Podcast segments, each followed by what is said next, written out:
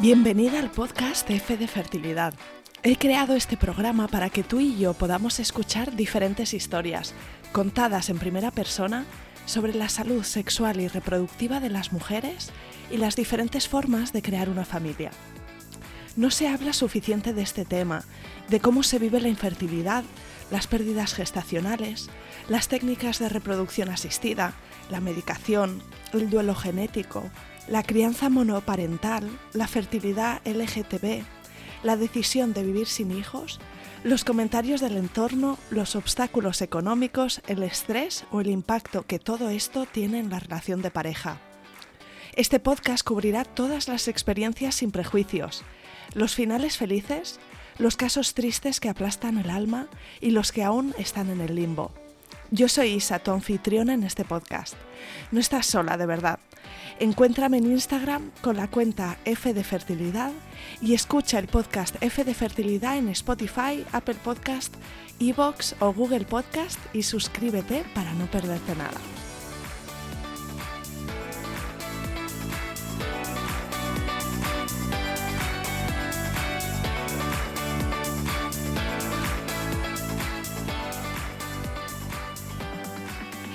Bienvenida María y mil gracias por venir al podcast de Fe de Fertilidad.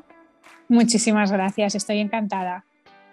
Yo también y te agradezco que estés aquí conmigo para compartir tu relato. Em, si te parece, antes de empezar, cuéntame alguna cosa sobre ti, de dónde eres, dónde vives, a qué te dedicas y cuántos sois en tu familia. Muy bien, pues nada, soy María, eh, soy matrona, y bueno, tengo eh, un Instagram que se llama María Baby and You. Ahora mismo lo tengo bastante inactivo, pero em, hay bastantes posts relacionados sobre esto que vamos a hablar. Entonces, pues mm, pueden conocer un poco más de mí por ahí. Tengo 34 años, soy mamá de un nene en la tierra y dos en el cielo. Es la primera vez que lo digo así en voz alta, pero lo he pensado siempre que realmente, aunque la gente no lo pueda llegar a entender, algunas personas, mm, pues tengo tres hijos, he estado embarazada tres veces eh, y bueno, y el que está aquí pues tiene cuatro añitos, no sé si se le oirá de fondo luego porque estoy sola en casa con él, pero bueno, eh, eso, y, vamos a hablar un poco sobre, sobre mi, mi historia, ¿no? Me gustaría que me contaras cómo veías tú la idea de formar una familia, si desde siempre habías querido ser madre o si fue una cosa que con la edad o con la pareja empezaste a tener más claro. Pues mira, yo el instinto maternal lo he tenido desde que tengo uso de razón, o sea, siempre, siempre, siempre me he visto siendo madre. Eh, de hecho, cuando era pequeña, eh, yo me veía con tres niñas, o sea, eran tres hijos, pero es que además los tres eran niñas, ¿no? Eh, entonces es, una cosa que, siempre ha nacido de mí, siempre me han encantado los, los nenes, los bebés, eh, los embarazos, siempre me ha fascinado. Eh, y bueno, y fíjate, cuando me quedé embarazada y que me dijeron que era un niño, mi marido enseguida me preguntó, ¿estás bien? Porque es que yo le escribía cartas y le escribía como si fuera una niña. De hecho, tengo, tengo cartas de antes de que exista y hablándole de pues como una niña. Y digo, ostras, qué shock más grande.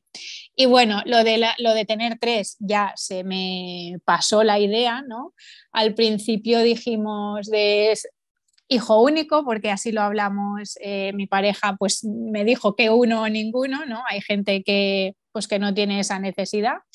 Quedamos en uno y luego con el tiempo pues yo tenía ese gusanillo ahí de decir, ostras, es que yo tengo una hermana, tú tienes una hermana, a mí me encantaría que él tuviera un hermano una hermana y un poco como le convencí, ¿no? De decir, yo quiero otro. O sea, pensaba que me iba a dar igual, que se quedara en hijo único, pero no es el caso. Sigo teniendo ese gusanillo de, de, aumentar la familia.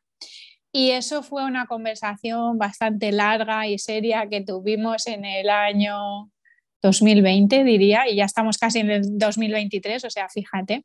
Y a día de hoy seguimos casi tres años después intentándolo, Así que, pues, eh, un poco define eso la fertilidad, ¿no?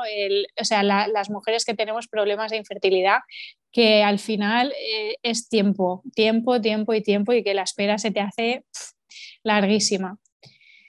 En mi caso, eh, es curioso, ¿no? a lo mejor no sé si es el, caso más representativo de la infertilidad, porque yo digamos que lo tengo un poco al revés. Yo en el primer embarazo fue súper rápido, no tuve absolutamente ningún problema, me fue súper bien. Y los dos embarazos de después ha sido cuando han acabado en un aborto espontáneo, ¿no? Entonces, yo sé que, que la infertilidad muchas veces se habla de he estado 10 años buscando y al cabo de 10 años me he quedado por fin. En mi caso ha sido al revés. He tenido un nene sano y, y, ahora después pues no lo estamos consiguiendo. Lo que se llama infertilidad secundaria y que me imagino que también no se acaba de entender el impacto que tiene en la mujer, en la pareja.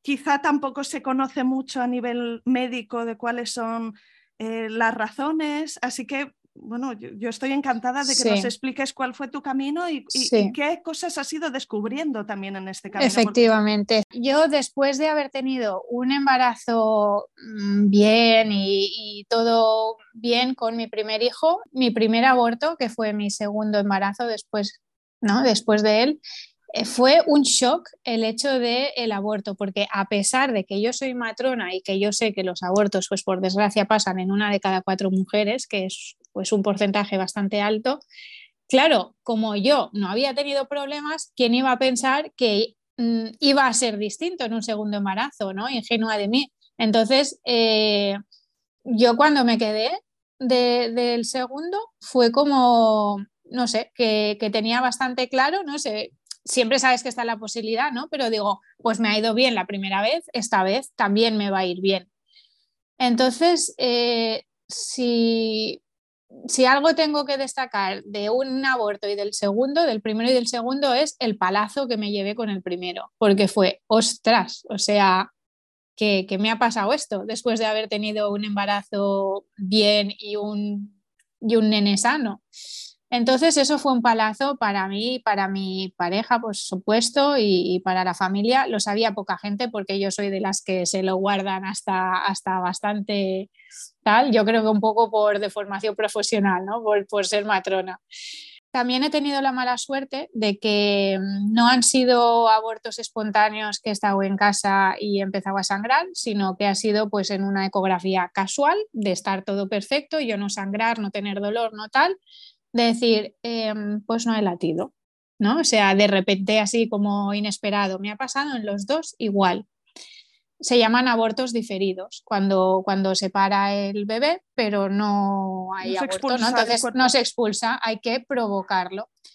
Eh, de distintas maneras, ¿no? Entonces, bueno, pues ingreso hospitalario con las pastillas, no sé qué, acabar en quirófano, que te tienen que dormir, legrado, bueno, la experiencia fatal. Yo con la suerte de que pude hacerlo en el hospital donde trabajaba y entonces quieras que no también te da tranquilidad estar con tus compañeras y tus compañeros y el trato fue pues espectacular.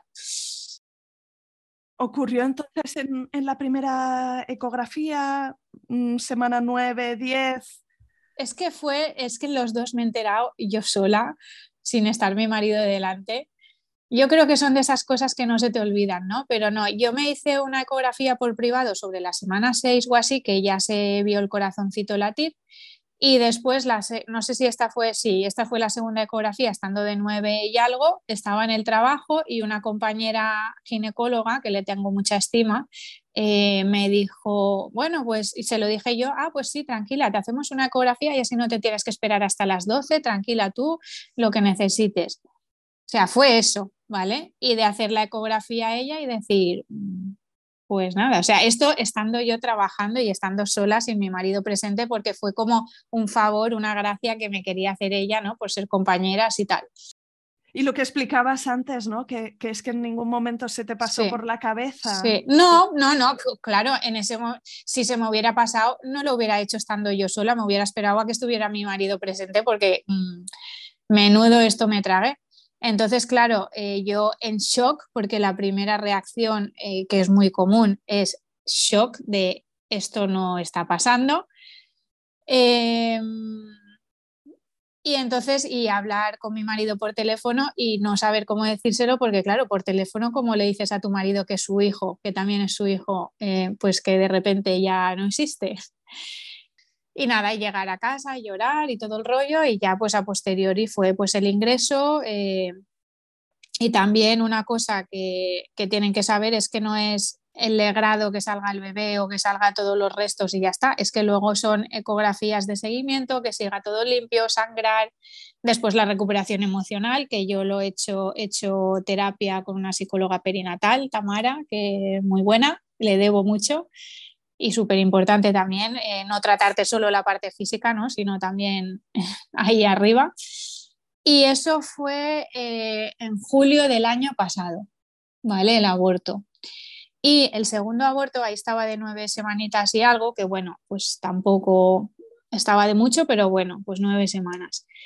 El segundo aborto ya era, que ha sido en febrero de este año, un poquito antes de mi cumpleaños, ya estaba prácticamente de 12 semanas, estaba de 11 más 4, o sea, eh, yo la cita de la ecografía esa oficial de las 12 semanas la tenía al cabo de muy pocos días, que sabes que cuando llegas a las 12 ya parece que has pasado lo peor, ¿no? Me quedaban literalmente tres días para pasar ese limbo que decimos de las 12 semanas. María, eh, me imagino que cuando descubriste que estabas embarazada, la mezcla de emociones sería complicada, ¿no? Porque claro, habías pasado ya por una experiencia que te había abierto la, posibilidad de, que, de, que, las cosas no siempre van sí, bien. Sí, sí, no, no, es, es, totalmente distinto como lo coges, es de cagada total, mm, totalmente. ¿Estuviste muy pendiente o hiciste alguna cosa distinta en el seguimiento Mm, por ejemplo, que podría ser hacer un montón de seguimiento por la privada, ¿no? Para mm. ver el, progreso. Sí, sí, sí, sí. Pues eh, fue, yo creo que al revés, menos ecografías. De hecho, la primera vez hice la primera eco a las seis y esta vez me esperé a las ocho y pico, que em, es bastante tiempo teniendo en cuenta que estás ahí todos los días. Dios mío, Dios mío. Eh, es súper diferente. Un embarazo después de un aborto previo es muy diferente. Y de hecho yo le comentaba a mi psicóloga, digo, es que me siento mal porque no estoy generando vínculo ni apego para nada con este bebé.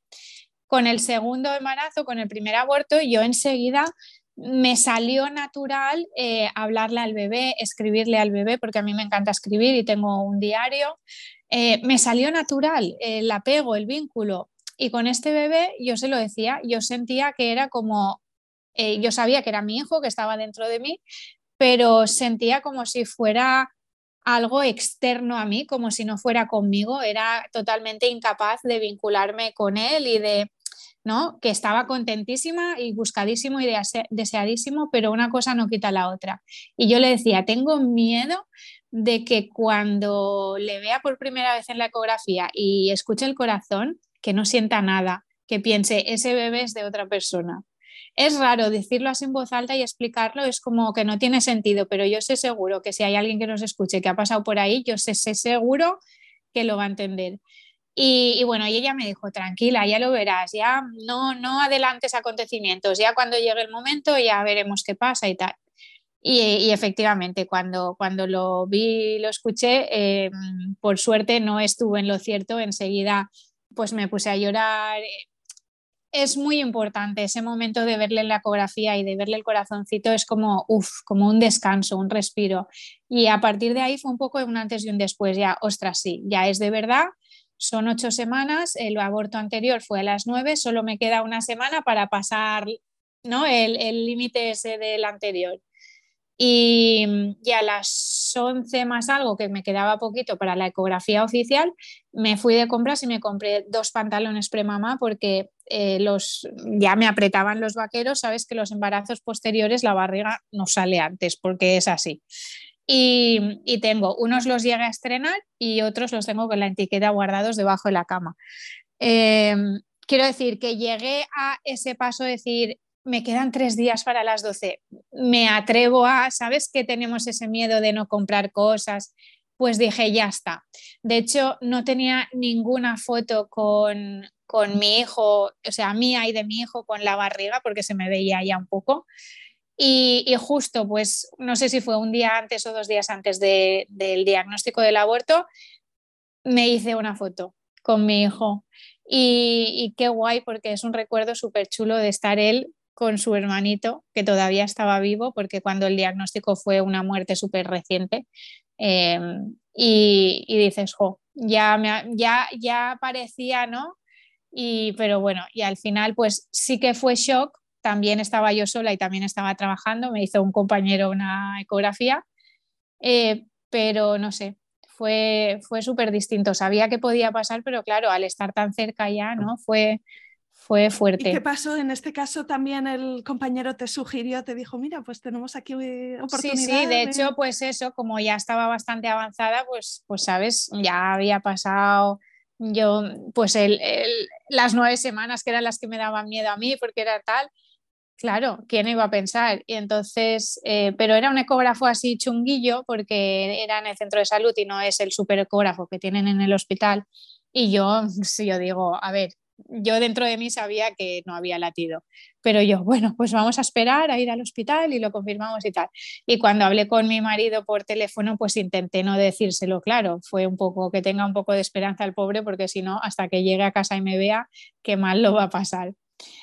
Y, mi miedo fue, eh, digo, ostras, como me pongan las pastillas eh, para provocar el aborto y yo lo para por ahí abajo y lo vea, porque 12 semanas, casi 12 semanas es un bebé formado con brazos, con piernas, eh, con manitas, o sea, es un bebé que tú, es un bebé, ¿vale? Ya lo ves formado, no es como 6 semanas, 7, 8 que no.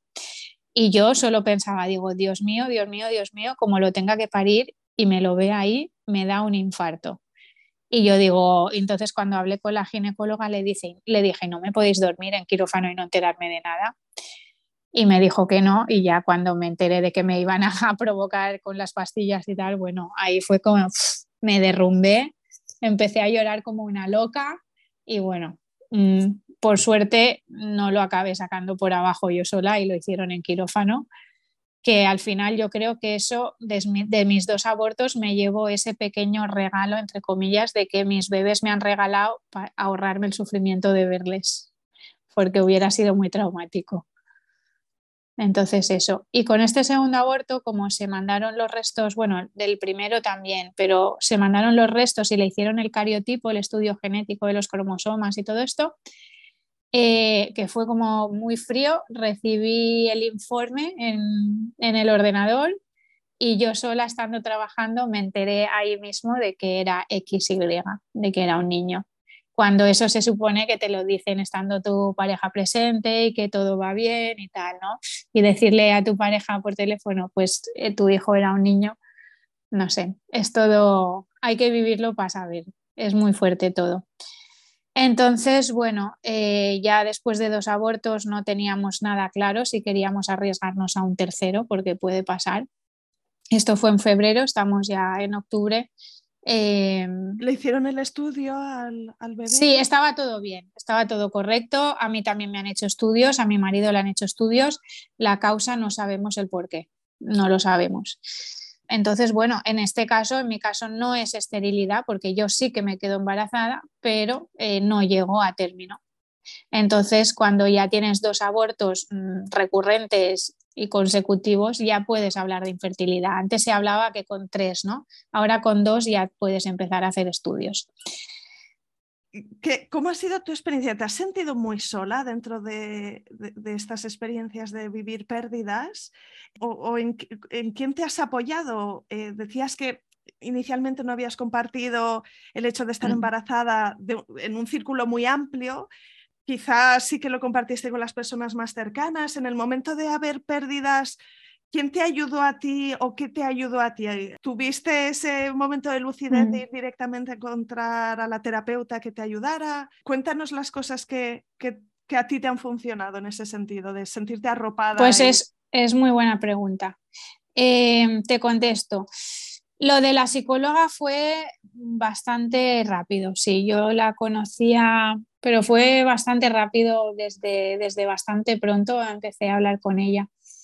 Y, después el tema de si me sentí sola, arropada, que me funcionó, ¿no? Em, pues la respuesta es sí y no, porque lo sabía poca gente y por supuesto la gente que, lo sabía pues era gente muy allegada y, por supuesto pues, pues mm, te apoyan en lo que pueden, pero al final, como no estamos, como no, es lo que decías tú al principio, como el, aborto parece que es algo que se silencia, que no se habla de él, que parece que, nadie ha tenido abortos espontáneos y es como hoy. Y es justo empezar a hablar y una persona te dice, ah, pues yo también he tenido tal, pues yo conozco a no sé qué, ¿no? Pero está como silenciado. Y además eh, la gente no, no sabe qué decir en esos momentos porque no aprendemos estas habilidades sociales tan importantes que yo creo que desde el cole ya lo tendrían que enseñar, pues eh, no sabemos, no nos han enseñado a saber acompañar. Esto incluso los profesionales, ¿eh? Una matrona, un ginecólogo sale de la carrera y puede ser muy bueno, sacar muchas notas, muy buenas notas, pero después les llega una situación difícil y muchas veces y lo digo con conocimiento de causa, no saben acompañar. Y caen en el error de, tranquila, eres joven, eh, no te preocupes porque a lo mejor así es mejor, a lo mejor es que venía mal, no te preocupes, eh, mejor ahora que después. No, eso no es correcto, ni los profesionales, ni, eh, ni, ni los familiares, ni amigos. No es correcto, no es mejor ni es nada. Es una mierda hablando en claro, lo siento por hablar mal, pero en ese momento lo que tienes que hacer es, si esa persona le apetece hablar o llorar o lo que sea, demostrarle que estás ahí, dejarle que hable, que diga lo que quiera y eh, pues ofrecer tu, ofrecer tu hombro en el que llorar o ofrecerte para apoyar o para escuchar o para lo que sea cuando lo necesite. Entonces, eh, cuando te dicen que, que has perdido un bebé, pues cosas que se pueden decir, eh, lo siento mucho, ¿qué puedo hacer por ti? ¿Qué necesitas? ¿No? Cosas así, más que pues eres joven, pues ya tendrás más. Es que es mi hijo y lo acabo de perder y ese hijo no va a volver. Si me quedo embarazada otra vez, va a ser otro bebé distinto, pero este bebé que las ilusiones empiezan desde ya, ya no va a volver. La fecha probable de parto, el no sé qué, el no sé cuántos. Cuando llegue ese momento, eh, pues te vas a acordar. Cuando haga un año, te vas a acordar. Cuando te hagas la foto de Navidad y en la foto seáis tres en vez de cuatro, que en ese momento ya tendría que haber nacido el bebé, te vas a acordar de que esa foto está muy guay, pero que ahí falta una persona. Cuando ves a tu amiga que tiene un bebé que ha nacido justo en la fecha que tú tenías que parir al tuyo, cada vez que veas a su hijo vas a decir, mi hijo sería así como él. Entonces no es, he perdido a un bebé y ya está, es que he perdido un bebé y he perdido todo lo que viene después, ¿vale? Entonces, eh, pues yo sé que no lo han hecho con mala intención, pero sí, eh, gente cercana pues no ha sabido apoyarme de la manera que a lo mejor tendría que haberlo hecho. Ya te digo, ni guardo rencor ni nada por el estilo, porque yo sé que esto no es a mala fe. Eh, pero sí, a veces te, ves muy sola, muy incomprendida y al final pues lo importante es buscar apoyo en la gente que tú ves que sí que más o menos sabe por dónde van los tiros y por supuesto buscar ayuda profesional, porque si nos duele la cabeza nos tomamos un paracetamol, si nos duele la espalda vamos al fisio y si no tal, no sé qué, pero si nos duele el alma, por así decirlo, el corazón, pues te lo tienes que tratar también y para eso están los psicólogos y no un psicólogo cualquiera, en este caso especialista en duelo perinatal, al igual que hay cardiólogos y traumatólogos y pediatras, hay especialistas en esto, no me vale cualquier psicólogo. Y, María, ¿de ahí nació también ese afán de, compartir o ese deseo de compartir? ¿Cuál fue la motivación detrás? ¿No? Hay un histórico en tu Instagram de post de mucho valor en, los que eh, de verdad tratabas diferentes dimensiones de esta mm. experiencia. Esto fue a posteriori, o sea, yo él, eh, siempre, siempre, siempre me ha encantado divulgar. De hecho, yo digo, aunque suene mal decirlo, ¿no? Digo, yo soy influencer antes de que existieran los influencers, porque antes cuando ah, se llevaba, estaba de moda los grupos en Facebook, yo empecé un grupo, bueno, no lo empecé yo, pero luego como que me lo quedé yo, porque la otra chica lo dejó, que se llamaba y se sigue llamando, aunque está inactivo, Proyecto Matronas, un grupo en Facebook que tenía pues miles de, de seguidores y eso fue en el año 2009 por ahí, o sea, fíjate, ¿eh? hace, se dice pronto que, que 2009, entonces claro, los influencers no existían, pero yo ahí pues ya compartía fotos y pues a lo mejor aprovechaba una experiencia que había tenido en el trabajo y me gustaba pues eh, dar información sobre mi trabajo porque es 100% vocacional y pues cuando veía algo interesante de placentas o de lo que fuera, yo lo compartía, que me encantaba. Y entonces como ya Facebook se quedó un poco atrás, me pasé al Instagram un poco siguiendo esa misma labor divulgativa que a mí me gustaba hacer en Facebook. Entonces, eh, bueno, ahí hay de todo, eh, todo relacionado con matrona y, maternidad, aunque pues eso, más con matrona. Después empecé a pasar consulta por privado con un compañero que se llama Conrad y luego, pues ya sabes, la vida del autónomo lo que es, eh, lo tuvimos que dejar por circunstancias varias. Y, y, entre los posts que tengo, pues, pues efectivamente es lo que tú has dicho. Tengo cosas sobre mi experiencia personal y sobre el duelo. Entonces, eh, hay bastante sobre duelo, no, no ya mi experiencia, sino en general, pues sobre el duelo perinatal, porque trabajé casi seis años en Inglaterra y ahí es una cosa que está muy a la orden del día. Allí hay una matrona especialista en duelo perinatal en cada hospital, o en casi cada hospital, vamos, en el mío había dos, era un hospital grande. Y aprendí muchísimo de ellas. Em, esa especialidad aquí en España no existe, todas somos matronas, allí no, allí hay una matrona especialista en reconocimientos de neonatos, otra de duelo perinatal, otra de diabetes, otra de no sé qué, ¿no? Está muy guay, eso aquí no existe. Y bueno, aprendí muchísimo de esta especialista y, eh, y de mis compañeras, porque allí nos llevan no sé cuántos años de ventaja, pero ya te digo que décadas. Y, bueno, me interesaba mucho, mucho, mucho el tema y cuando volví a España vi que estaban tan verdes eh, aquí los profesionales, porque es así, no todos, pero muchos, que dije, esto tiene que cambiar. Y empecé pues un poco intentando aportar mi granito de arena y, promoviendo iniciativas y en el trabajo pues hablando con las compañeras, dando algunas charlas y tal, ¿no? Pues, pues un poco en el, eh, el afán ese de, de motivar a la gente para hacer las cosas un poquito mejor y la intención es pues beneficiar a, estas familias que, son las, las, protagonistas al final de todo esto. Así que eso.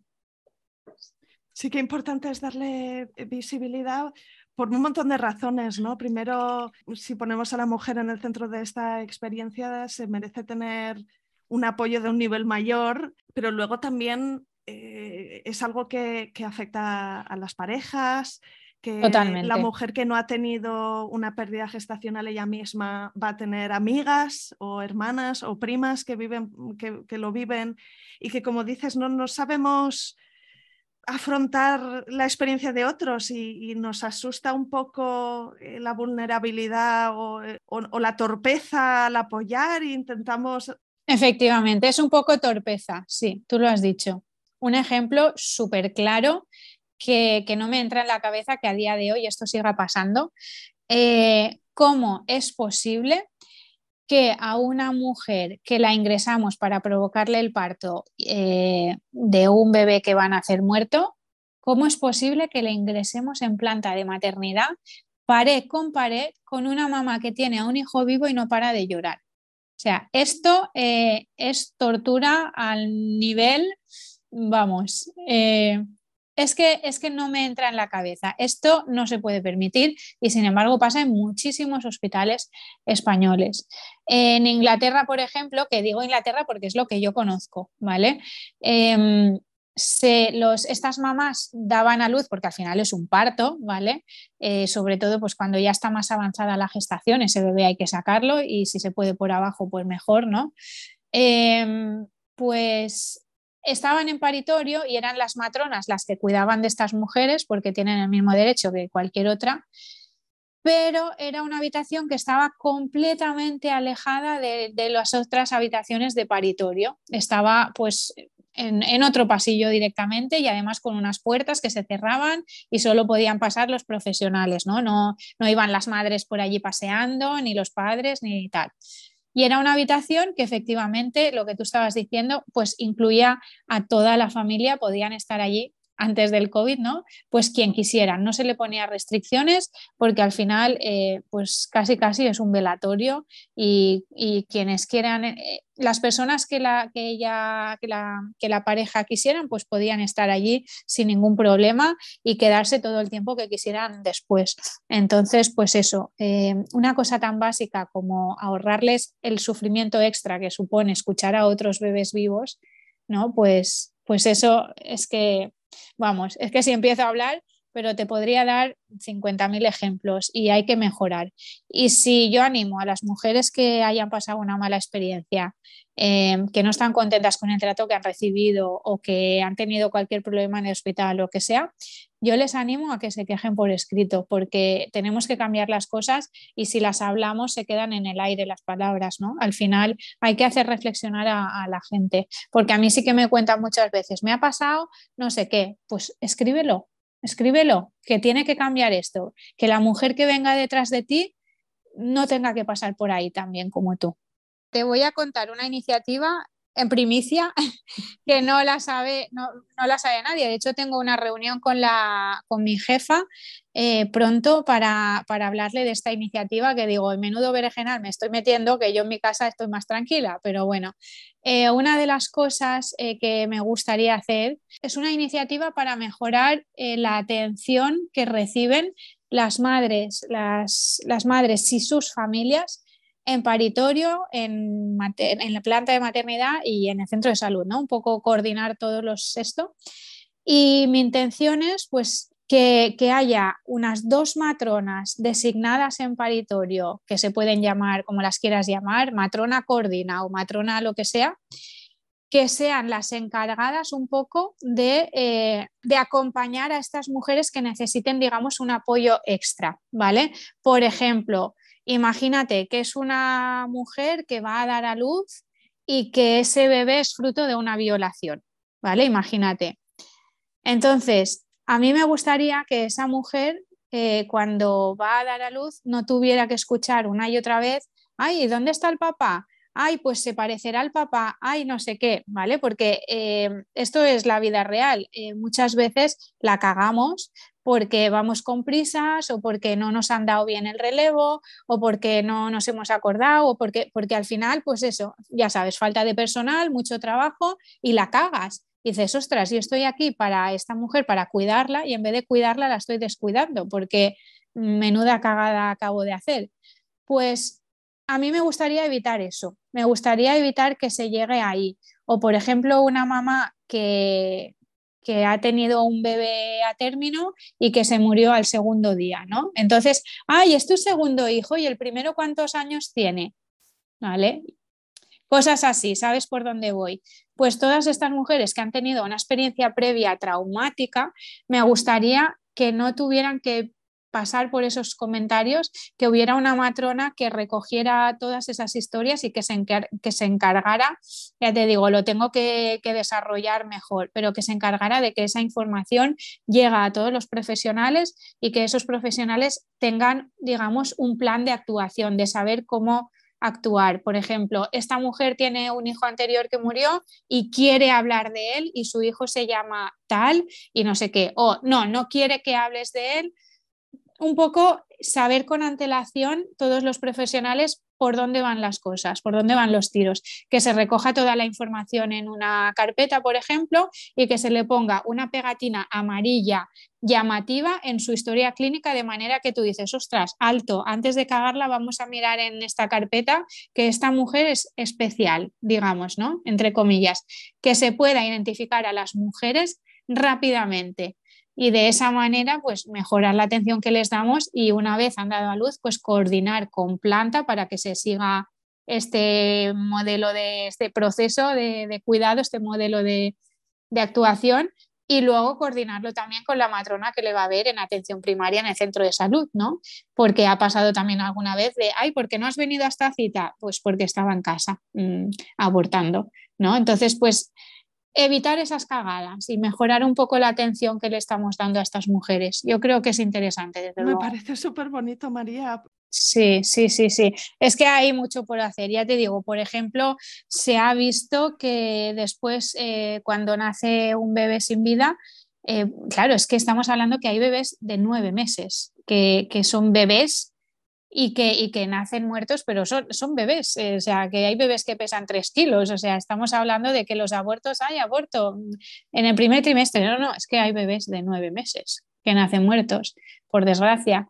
Eh, pues, por ejemplo, se ha visto que es muy, muy, muy recomendable, muy mm, luego beneficioso a la larga hacerle fotos al bebé, porque a veces mm, tendemos a pensar que es algo que no ha existido, que me lo he imaginado, que yo estaba embarazada pero ahora ya no estoy y ¿dónde está ese bebé que tenía que estar en casa y ahora no está? Es como, ah, pues a lo mejor me lo, no sé, es una sensación rara, pues a lo mejor es que no ha existido y ya estaba en mi cabeza no, no, ese bebé existe. Y el cuerpo a veces puede ser que estés años sin necesitarlo, ¿no? Pero puede ser que el cuerpo en algún momento te diga, necesito ver a mi hijo y tener ahí esa foto. Pues fíjate que en Inglaterra se ofrece hacer fotos previamente, con previo consentimiento, por supuesto. Se hacen en blanco y negro para que no se vean los hematomas o rojeces, que no impresione tanto. Eh, imagínate que la madre dice, pues yo no quiero fotos o, o hazlas, pero no las quiero ver pues no hay problema. Ellos cogen una tarjeta, no sé si se dice, cómo se dice, la tarjeta SD, no sé, la tarjeta de la cámara de memoria y se la guardan en el hospital. Y si tú en 10 años dices quiero la tarjeta, te la dan. Tú imagínate qué diferencia, por eso te digo, estamos a años luz de, lo que hacen en otros hospitales. En España es que lo de hacer fotos te miran como una loca, por suerte algunas compañeras ya están pues más al día y ya saben que sí, que es bueno hacerlas. Pero claro, imagínate que la mujer sí que las quiere, pero no las quiere ver. ¿Qué haces? En España, por lo menos lo que yo conozco, no hay opción, porque no las vas a hacer con tu móvil, ni yo qué sé.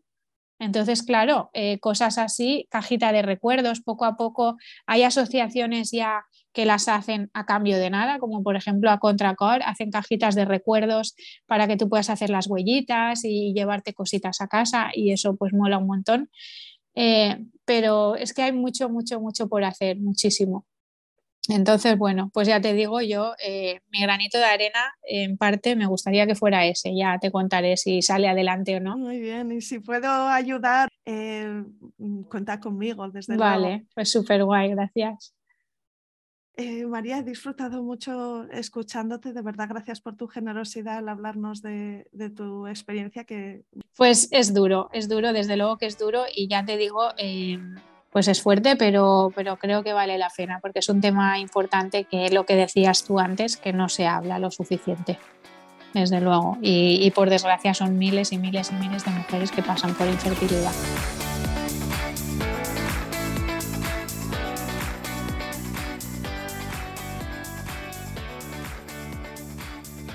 Aquí acaba este episodio. Si te ha gustado, suscríbete al podcast en Spotify, en iTunes, en Evox o en Google Podcast. Encontrarás una estupenda biblioteca de relatos de otras mujeres y algún hombre que han transitado o están transitando el camino de la fertilidad. Mi deseo es que escuchar sus experiencias te empodere y te ayude en tu propio camino. Será genial si conectas conmigo en Instagram. Sigue la cuenta F de Fertilidad Ayúdame con esta misión de arrojar luz sobre experiencias reales o simplemente recomiéndale el podcast a alguna amiga a quien creas le puede interesar.